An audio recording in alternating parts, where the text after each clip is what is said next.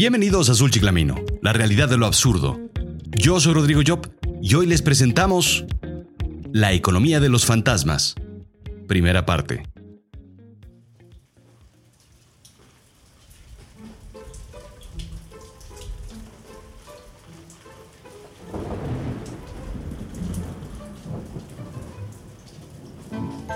La fiesta de la oscuridad está a la vuelta de la esquina. Todo está listo para la celebración. Las ánimas empolvan sus peores trajes y vestidos. Rasgan un poco más sus obscuras prendas con las cuales fueron enterrados para estar más elegantes que el año pasado. Ya saben cómo son los muertos solamente critican una prenda fuera de moda o de hace 100 o 101 años. Las lluvias han dejado el cementerio húmedo, fresco, y el exquisito aroma a peticor entra por las fosas nasales. Perdón, por las cavidades nasales del cráneo de las ansiosas y esqueléticas criaturas que están listas para mover la tibia y el peroné al son de la música del 31 de octubre.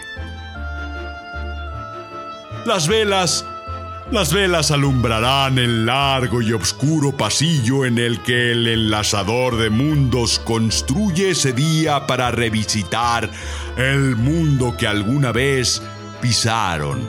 Claro, cuando podían pisar y cuando tenían pies. Los espectros cruzarán emanando sus divertidas conversaciones que en el oído de los vivos no son más que lamentos. ¿Por qué habría de lamentarse un espectro que vive en la felicidad eterna, en el baile eterno, en el consumo eterno del delicioso mezcal y el tequila? Las botellas, las botellas son confundidas por cadenas que arrastran, pero no hay nada que cargar y menos este día. Todo es diversión. La fiesta comenzará en breve. El calendario está preparando el Halloween de este año. Y todos, todos están listos y ansiosos. Incluso yo.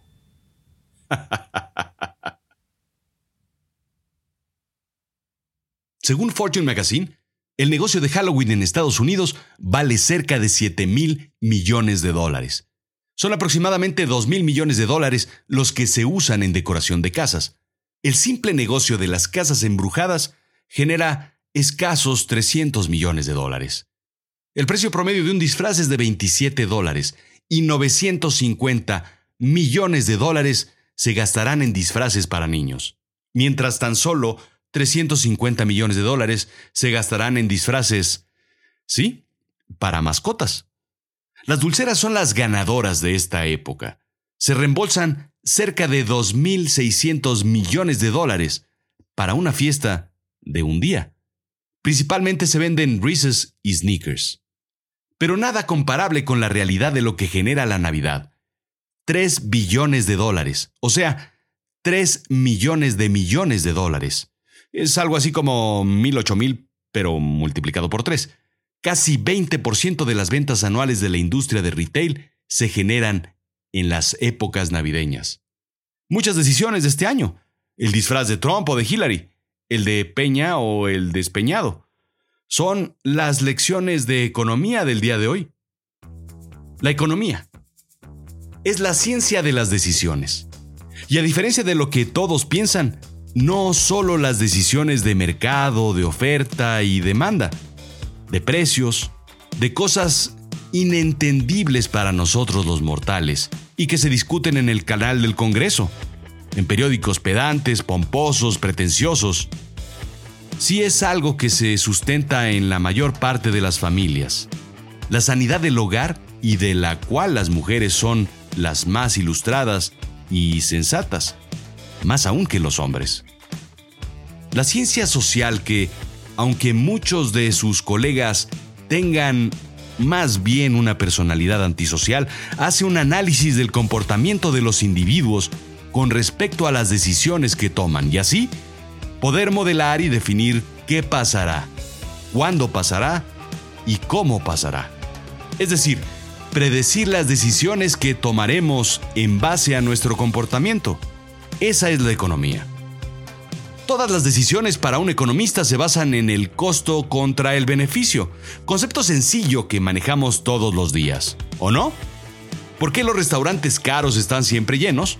Pues el costo es alto y por lo tanto el beneficio debe serlo también. Excelente calidad de alimentos en restaurantes Prime, sabor inigualable, la razón por la cual existe la cocina molecular y por la cual hablaremos en otra ocasión, o tal vez la moda, el codearse con la gente de estatus.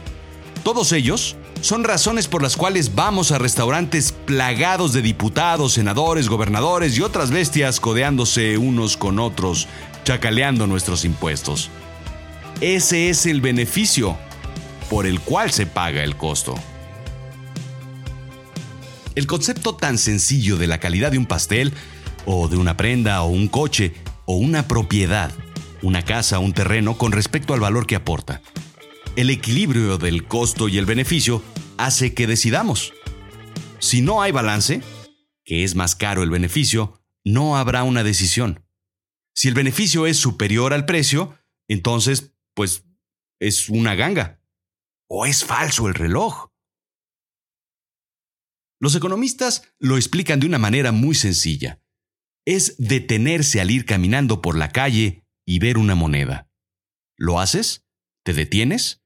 ¿La recoges? Depende de varias cosas, depende del valor de la moneda y del beneficio que te trae. Si el valor de la moneda es muy alto, lo harás, te detendrás y la tomarás. Si el beneficio de recogerla sobrepasa el beneficio de tu jornada, probablemente no lo harás. Si vas a una entrevista de trabajo, seguramente no perderás el tiempo porque el valor de llegar a tiempo es mayor al beneficio de una simple moneda. Yo lo entiendo de esta forma.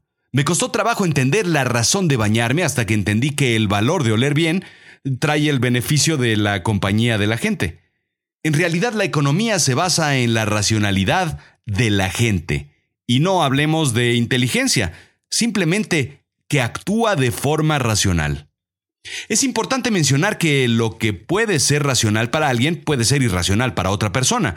Fumar puede ser racional para mí porque el placer sobrepasa el riesgo de la salud. Pero entremos en más profundidad.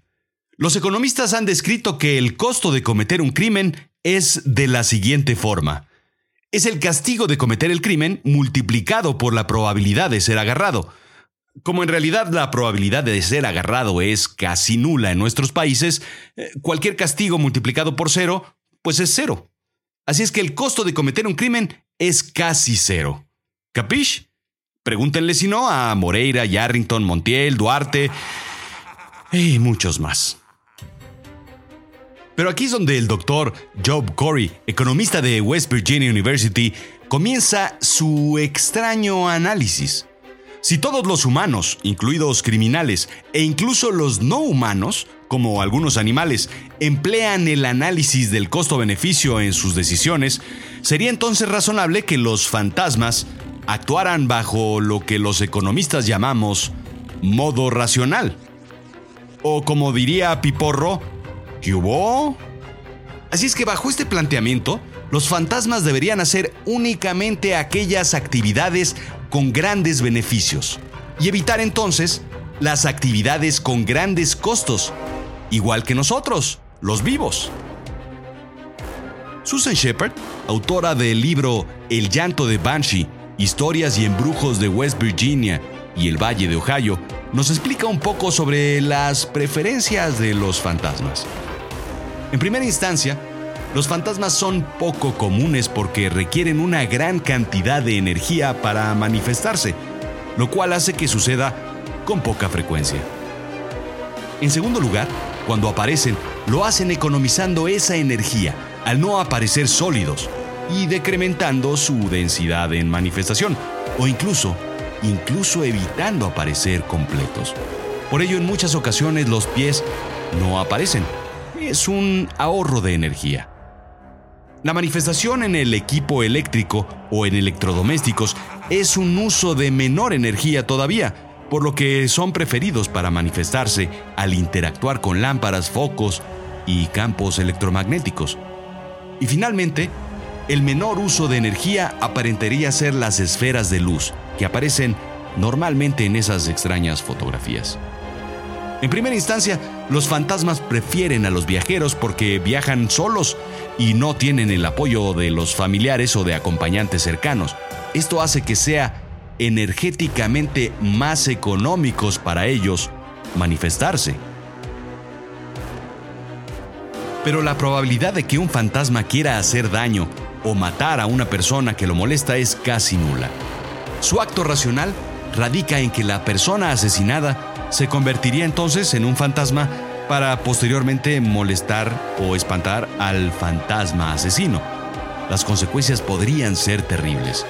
El periodo de existencia de un fantasma debe ser mucho mayor a la de un vivo, extendiendo la molestia aún más que cuando éste estaba vivo. Así es que, si un vivo molesta a un fantasma por vivir en su casa o por otra circunstancia, el costo de aguantar al vivo es menor que el costo de aguantar a un fantasma por toda la eternidad. Esto probaría que un fantasma molestón simplemente es eso, molesta y no mata. Pero Corey menciona tres suposiciones a considerar como importantes. 1. Según Susan Shepard, la energía espiritual perturbada, los fantasmas, son resultados de una muerte prematura, injustificada o particularmente dramática. 2.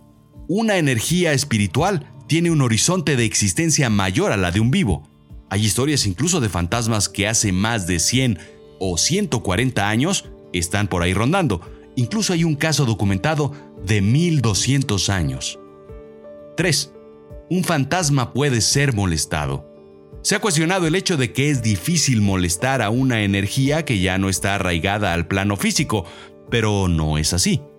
Hay estudios que indican que las energías son molestadas con sonidos de tonos altos, timbres o incluso aplausos. Lo que es importante es que el análisis del Dr. Corey no debe tomarse literalmente como una guía para asegurar que los fantasmas no harán daño. Es probable que igual que los vivos, haya alguno por ahí que quiera tomarse el riesgo o asumir la pena de las consecuencias de la eternidad. A decir verdad, esa es precisamente la razón por la que debe tener más miedo de los vivos que de los fantasmas.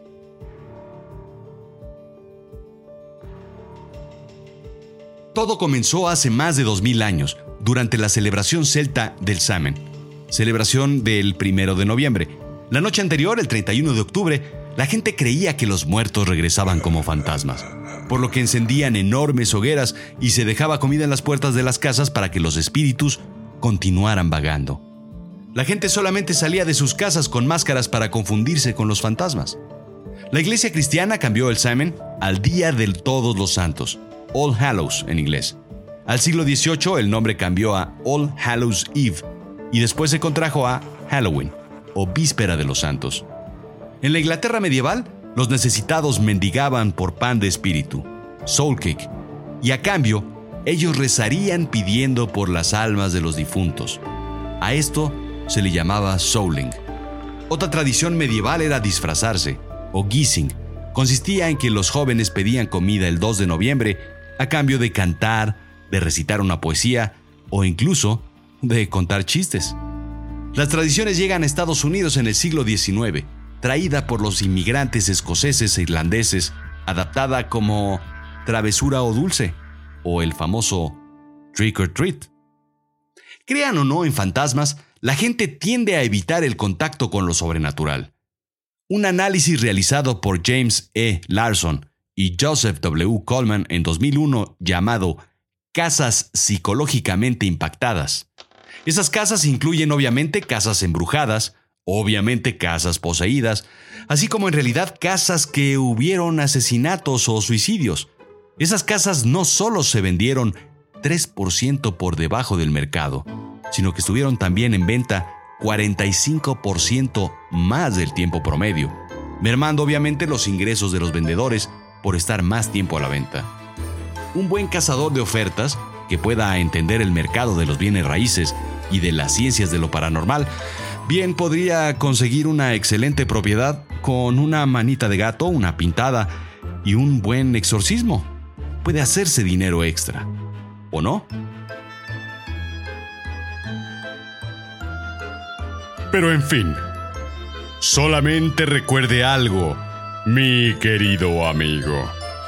Eso que cree que oyó y que negó, ¿sí? Sí lo escuchó. Esa sombra que vio pasar, sí, estaba ahí. Ese roce que sintió aquel día en la parte posterior de su nuca y que hizo que se le erizaran los pelos de los brazos. ¿Sí? ¿Sí sucedió? ¿De qué otra manera explica la presencia que sintió a su lado aquella noche y que al voltear solamente era vacío? ¿Recuerda usted ese espacio helado, frío, gélido por el que cruzó? Sí, algo estaba ahí, algo rondaba.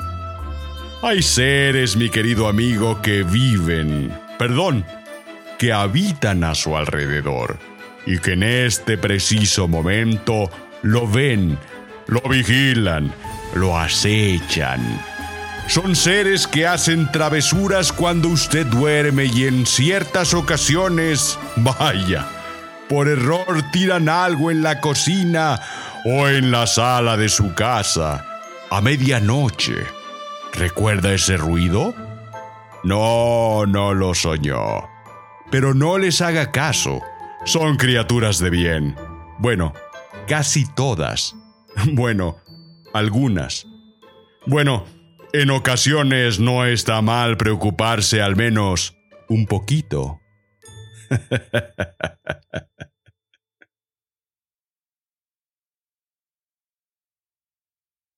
Esta historia continuará.